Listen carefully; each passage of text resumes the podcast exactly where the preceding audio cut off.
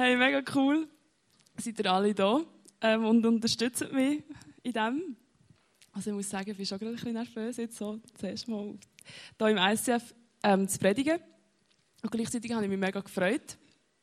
Und ähm, ja, bin mega gespannt und erwarte auch von Gott, dass er mega Grosses tut. Und es sind mega viele gekommen wegen mir und das ist eigentlich mega schön. Und gleichzeitig bin ich mega froh, dass nicht ich das machen muss, sondern dass es Gott wird machen an dem heutigen Abend. Genau, also es sind sogar Leute extra von meiner alten Gemeinde gekommen, meine Familie, es ist mega cool.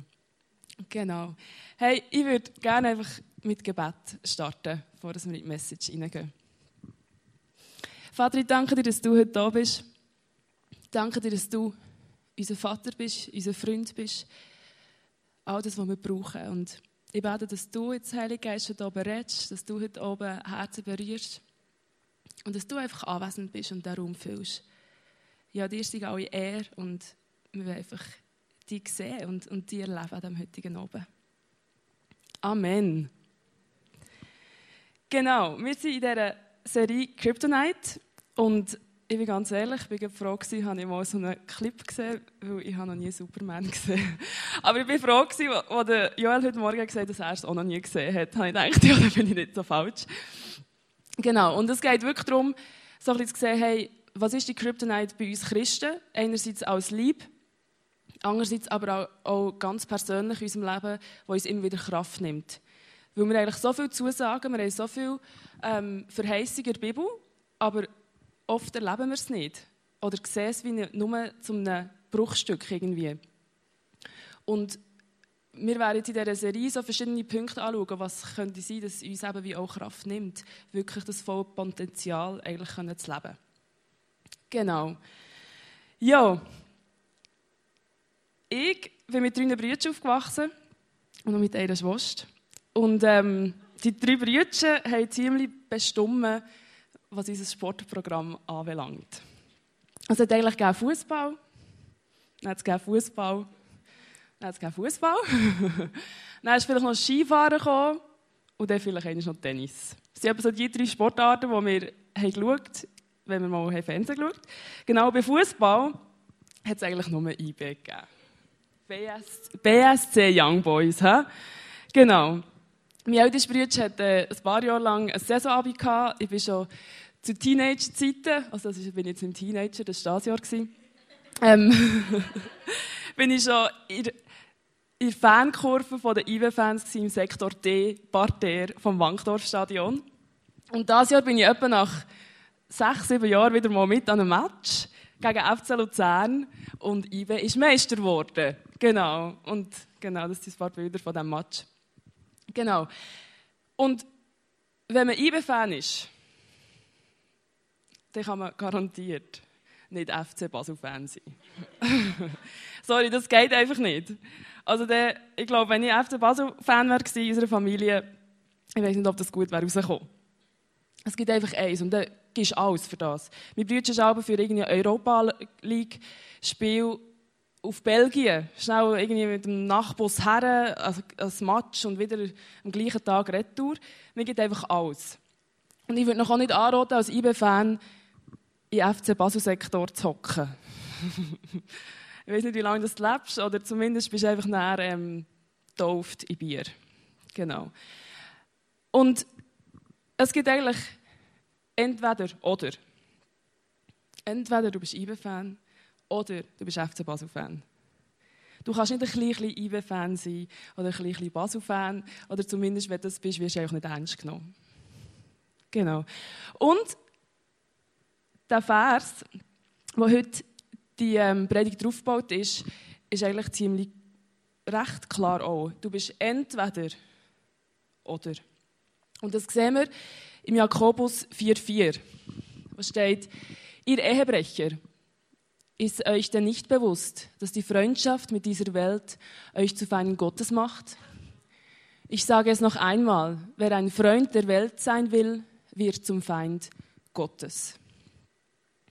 Also, als wir Joel das Thema gesehen von dieser Predigt, habe ich zuerst gedacht, ui, ja, ist noch spannend. Ich hätte jetzt lieber ein freies Thema können wählen aber ich habe gemerkt, es ist mega spannend, irgendwo in das Thema hineinzutauchen und wie selber mega viel Neues zu entdecken.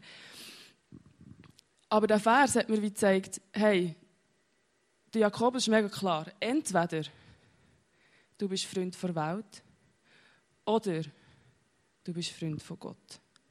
Es gibt nicht irgendwie ein, ein Mischmasch, du bist nicht entweder klein oder klein da. Die Bibel ist da mega klar. Und seien wir ehrlich, wenn wir so hören, Freundschaft mit der Welt, kommt bei mir zuerst immer so der Punkt, so, ah, die böse, böse Welt. Ja, wir dürfen nicht, wir dürfen nicht in Ausgang, wir dürfen das nicht. Und die Welt ist sowieso so böse.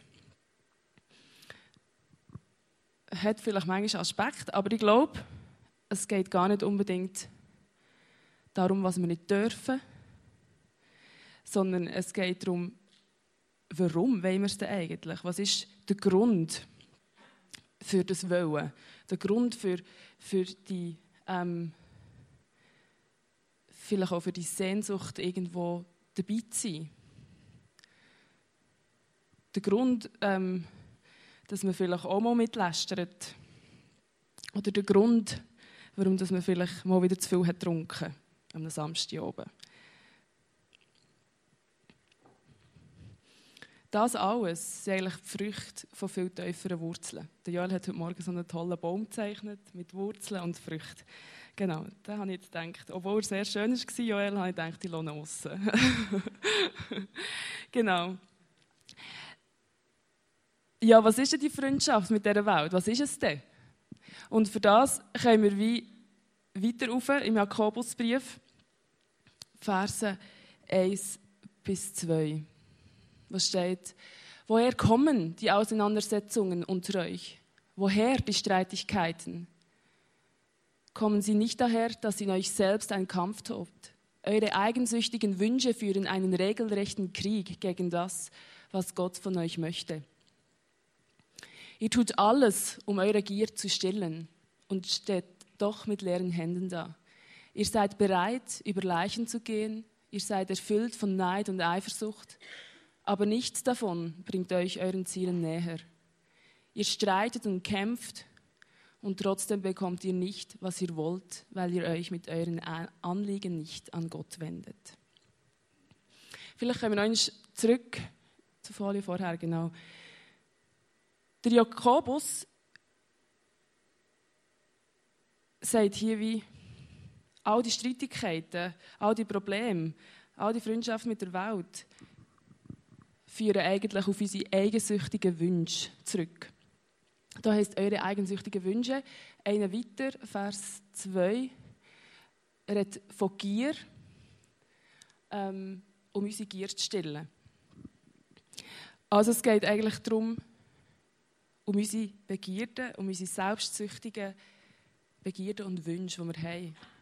Sehnsucht vielleicht auch.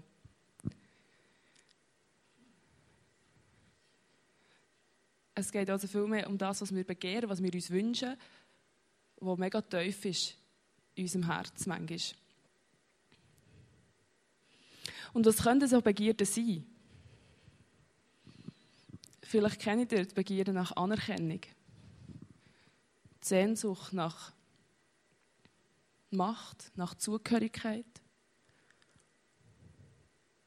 nach Unabhängigkeit.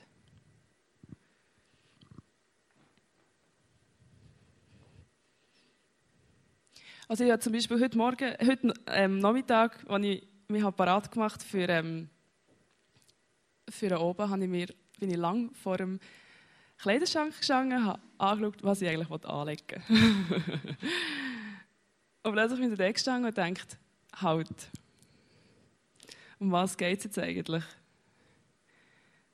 Es geht eigentlich darum, dass ich Anerkennung will, dass die Leute denken, ah, sie sieht gut aus. Müsst ihr nicht denken, ist gut. und dann gemerkt, eigentlich überführe ich mich gerade selber jetzt mit dieser Predigt. Und dann würde ich sagen, gut, ich muss das wie jetzt ablegen, es kommt jetzt nicht so darauf an, ob jetzt die Hose oder die Hose, weil eigentlich sehen sie gleich, gleich aus und ich glaube, es sieht eh niemand, ob jetzt die oder die andere Hose anhaben. Genau. Aber ich glaube, das kennen wir alle. Warum tun wir manchmal vielleicht im Geschäft nichts sagen, wenn jemand über andere lästern? Wo wir ja dann gleich irgendwie dazugehören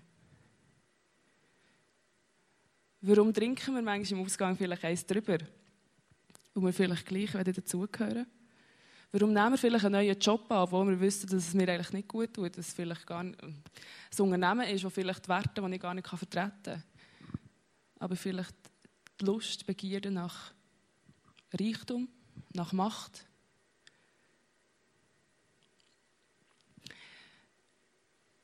Und ich glaube, der Punkt ist nicht, dass das nicht okay ist. Ich glaube, wir alle haben die Sehnsucht nach Zugehörigkeit, nach Annahme. Wir alle kennen die, haben die Begierde. Das ist ja gar nicht der Punkt, dass wir ihn dürfen haben. Der Punkt ist, wie wir mit denen umgehen. Und wo wir sie suchen, wo wir sie verfüllen, wo wir herrennen, wenn wir die haben.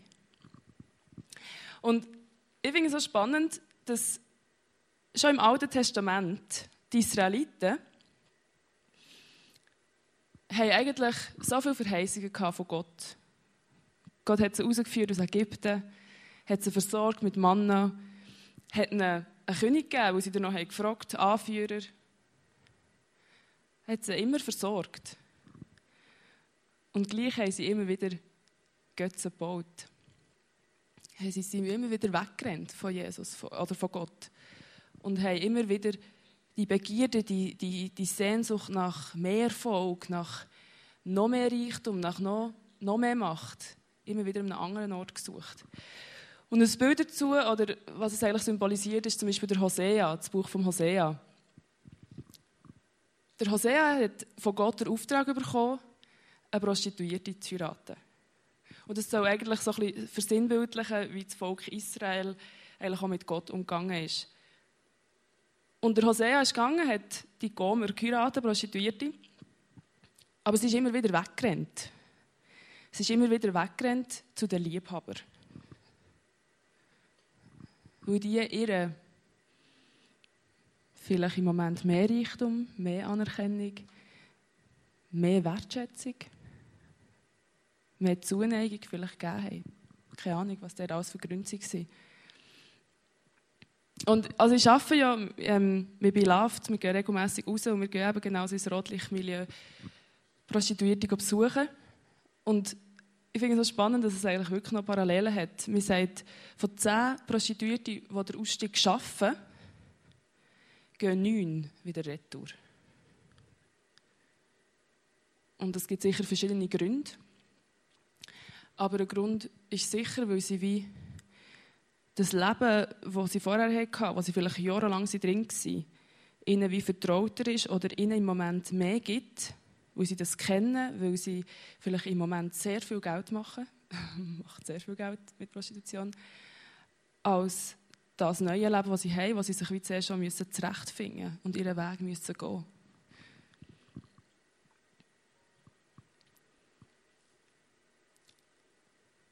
Was haben wir für Liebhaber? Wo wir immer wieder dazu rennen.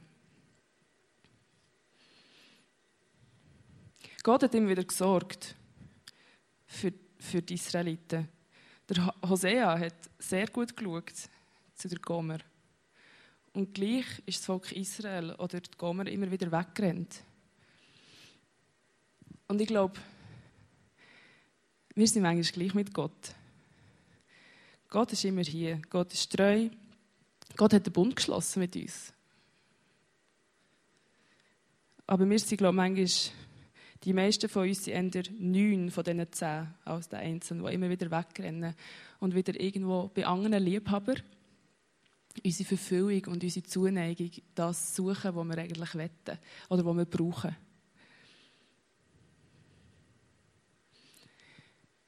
Was sind deine Liebhaber? Merke zum Beispiel, ich bin eine Person, die ist schnell mal nicht nur dabei, sondern plötzlich mit drin. Und dann habe ich irgendwie noch Verantwortung und zack, bin ich, mache irgendwie hunderttausend verschiedene Sachen. Und das kann sogar christlich sein und sehr gut tönen. Aber manchmal gibt es dann so Tage, wo du irgendwie allein bist, mal oben daheim, und dann kommt plötzlich vielleicht so eine Einsamkeit. Vielleicht kommen plötzlich Zweifel. Und ich kann mir das wieder füllen mit Programm, dann muss ich mich nicht mit mir selber beschäftigen. Was auch ein guter Liebhaber ist, ist einfach mal den Fernseher anschauen und mal einen Film schauen. Oder IBE, schauen, was sie gemacht haben, ob sie gewonnen haben. Also ich komme im Fall immer noch nachher bei Fußball, hey, ich noch sagen. Ich weiß noch, was für Spiele spielen bei IBE. ähm, ja, ich kann mir das mega gut fühlen. Und das habe ich gemerkt, ich glaube, das sind wie Liebhaber, wo ich wie zu ihnen renne, für das im Moment wie die, das irgendwie dem begegnet wird.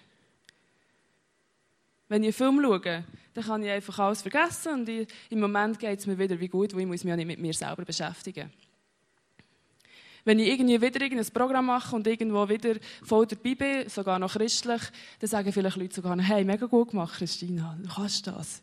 Es gibt wieder eine Anerkennung, tut dir gut. Das ist auch wie ein Liebhaber. Und vielleicht sind es tatsächlich Liebhaber in deinem Leben. Wortwörtlich Männer, die du immer wieder dazu rennst. Leute, wo du wie auch Erwartungen hast, dass sie all die Bedürfnisse, die du hast, all die Wünsche, all die Sehnsüchte füllen. Es ist ja, ich finde es spannend, dass nach Vers weiter, nach Jakobus 4, 4 kommt Jakobus 4, 5, wo steht, dass Gott ein eifersüchtiger Gott ist. Meint ihr, die Schrift sagt umsonst, dass der Heilige Geist, den Gott uns gegeben hat, eifersüchtig auf unsere Treue bedacht ist? Im 4,4 redet er sie ja an, ihr Ehebrecher. Also es geht davon aus, dass er wie einen Bund hat mit uns. Und das hat er auch. Er hat einen neuen Bund mit uns geschlossen. Er redet von Ehebrechern. Und hier sagt er, hey, ich bin eifersüchtig. Und das hat er schon den Israeliten gesagt, als er die zehn Gebote gegeben hat. Im 2. Moses 20, wo steht, du sollst dir keine Götzenbilder anfertigen von etwas, das im Himmel, auf der Erde oder im Wasser unter der Erde ist. Du sollst sie weder verehren, noch dich vor ihnen zu Boden werfen. Denn ich, der Herr, dein Gott, bin ein eifersüchtiger Gott. Und ich finde es eigentlich noch, eigentlich finde ich es noch schön, dass Gott ein eifersüchtiger Gott ist. Er will uns nicht teilen mit irgendwelchen anderen Liebhabern. Er will dein Herz und all das, was du bist, allein für sich. Und nicht, dass du in dieser Freundschaft bist, mit der Welt oder mit anderen Sachen, wo du dein Leben fühlst.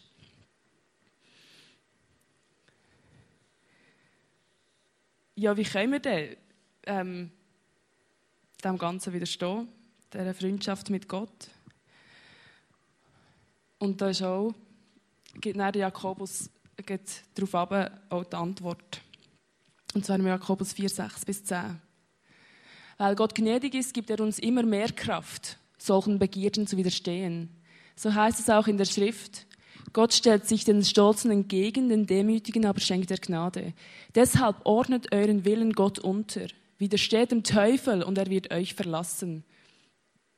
Kommt zu Gott und Gott wird euch entgegenkommen. Wascht euch die Hände, ihr Sünder, reinigt eure Herzen, ihr Zweifler, erkennt eure Schuld und weint darüber, klagt und trauert. Seid traurig, statt zu lachen und niedergeschlagen, statt euch zu freuen. Wenn ihr eure Schuld vor dem Herrn eingesteht, wird er euch wieder aufrichten. Also Gott sagt, wir sollen nicht mit unseren Begierden, mit unserer Sehnsucht zu unseren Liebhabern rennen, sondern er gibt uns eigentlich eine klare Anleitung, ähm, was wir machen sollen. Es heisst zuerst, dass wir Gott gnädig ist und uns Kraft gibt, um unseren Begierden ähm, zu widerstehen. Also die, eigentlich die Kraft Gottes in uns wirken Weil wir haben alle den Heiligen Geist, das ist Teil von unserem neuen Bund, den wir haben. Und der wirkt in uns und will uns auch helfen, einfach mal Nein zu sagen. Das Zweite ist, sich dem Willen Gottes unterordnen. Das ist im Vers 7, genau. Sich bewusst immer wieder her und ja, manchmal ist das auch einfach eine Entscheidung. Manchmal, also oft fühlt es sich so nicht nur so gut an. ich merke, wenn ich mit Bilaft unterwegs bin und ich weiss, ich muss am Donnerstag oben ist Einsatz, ganz ehrlich, ich habe selten Donnerstag, wo ich heimkomme vom Arbeiten und ich mich freue, jetzt noch mit Bilaft rauszugehen. Nach einem 19-stündigen Arbeitstag ist es manchmal das Letzte, was ich gerade brauche. ähm, Und dann wäre es schnell, könnte man schnell sagen, du, jetzt mache ich gerade nicht, sorry, ich komme nicht. Das war jetzt gerade ein bisschen streng gewesen und jetzt brauche ich schon schnell mal ein bisschen oben für mich und so. Aber ich glaube, das ist eine Entscheidung, immer wieder zu sagen, hey, nein. Und ich tue mich wie dem auch unterordnen. Gott hat mich gesetzt in dem und jetzt gehe ich raus. Und meistens ist es dann, also, wenn ich mich bewusst entscheide, immer wieder zu gehen, ist meistens dann, wo Gott mega wirkt. Genau. Punkt 3, am Teufel widerstehen. Das heisst, vielleicht immer wieder bewusst Wort Gottes auch proklamieren über dein Leben, über dich und einfach sagen, hey, nein. Das ist auch wieder eine Entscheidung oft. Punkt 4, Gottes Nähe suchen. Das heisst, wenn wir Gott suchen, wenn wir uns ihm entgegen, wenn wir ihm entgegenkommen, kommt er uns auch entgegen. Und Punkt 5, der letzte Punkt, ist dann wirklich auch die Sünde bekennen und unser Herzen reinwaschen, heisst es im Text. Und ich finde, ja, es ist spannend, dass wie Jakobus zuerst sagt, hey, Ehebrecher, du bist Freund von der, von der Welt. Aber er lässt nicht einfach der stehen, sondern er sagt, hey, schau, das sind die Punkte, wie du dem auch immer wieder kannst widerstehen kannst. Manchmal geht es einfacher. Manchmal hast du vielleicht nur einen Punkt, den du brauchst, für das du wieder direkt kannst widerstehen kannst. Vielleicht ist es einfach der Punkt, dass du immer wieder Nähe von Gott suchst. Vielleicht ist der Punkt, dass du Sünden bekennen musst. Das ist vielleicht nicht immer alle fünf. Aber das kann helfen. Die Band kann sonst raufkommen. Ähm, und ich werde euch wirklich herausfordern, zu überlegen, hey, was ich immer wieder die Liebhaber, die ich zu ihnen renne, anstatt dass ich die Nähe von Gott suche.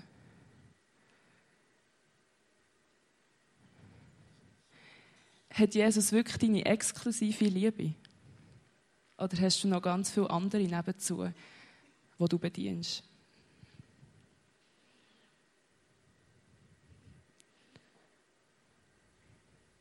Lebst du wirklich in dieser Freundschaft mit ihm? Dass du eben nicht in der Freundschaft mit der Welt bist, sondern in der Freundschaft mit Gott. Und im Johannes 15, Vers 13 ist beschrieben, was Freundschaft mit Gott bedeutet. Jesus sagt dort, hey, ihr seid nicht mehr länger meine Diener, sondern ihr seid meine Freunde. Und ihr kennt das alle. Die größte Liebe beweist der, der sein Leben für die Freunde hingibt. Ihr seid meine Freunde, wenn ihr tut, was ich euch auftrage. Ich nenne euch nicht mehr Diener, weil ein Herr seine Diener nicht ins Vertrauen zieht. Ihr seid jetzt meine Freunde, denn ich habe euch alles gesagt, was ich von meinem Vater gehört habe. Nicht ihr habt mich erwählt, ich habe euch erwählt. Ich habe euch dazu berufen, hinzugehen und Frucht zu tragen, die Bestand hat, damit der Vater euch gibt, um was immer ihr in meinem Namen bittet. Jesus ist unser Freund. Jesus hat unsere exklusive Liebe, er eifersüchtig ist darum, wenn du andere Liebhaber in deinem Leben hast.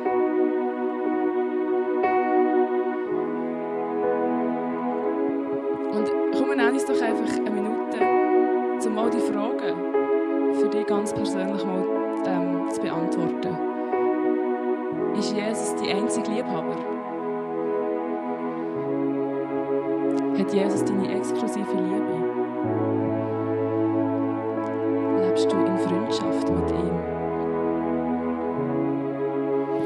Habe ich mal die Minute und dann werde ich noch beten.